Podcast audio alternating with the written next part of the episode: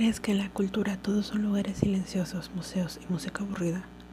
Te invito a descubrir el otro lado, donde secretos o datos interesantes sobre la vida de los artistas, edificios o músicos nos muestran un lado más extraño, desde mexicanos a otros latinoamericanos, o por el contrario.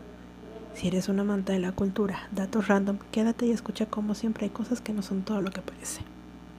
¿Sabías, por ejemplo, que José Vasconcelos, el creador de la Secretaría de Educación Pública en México, en realidad era simpatizante del partido nazi y lo apoyó abiertamente durante la Segunda Guerra Mundial y estuvo en contra de que México le declarara la guerra, o que la famosa Aurora Rodríguez no era de mente tan abierta como hemos creído.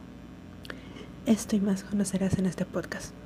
Contaremos con invitados, narraremos historias, novelas y cuentos algunos autores conocidos y otros no tanto. El otro lado del realismo mágico y lo que nos impregna como cultura. Bienvenidos a El Fogón Cultural, donde pondremos a prueba de fuego todo lo que conocemos sobre la cultura latinoamericana.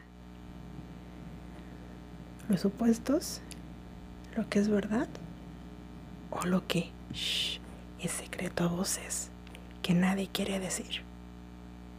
Aprenderemos y tendrás un rato de diversión.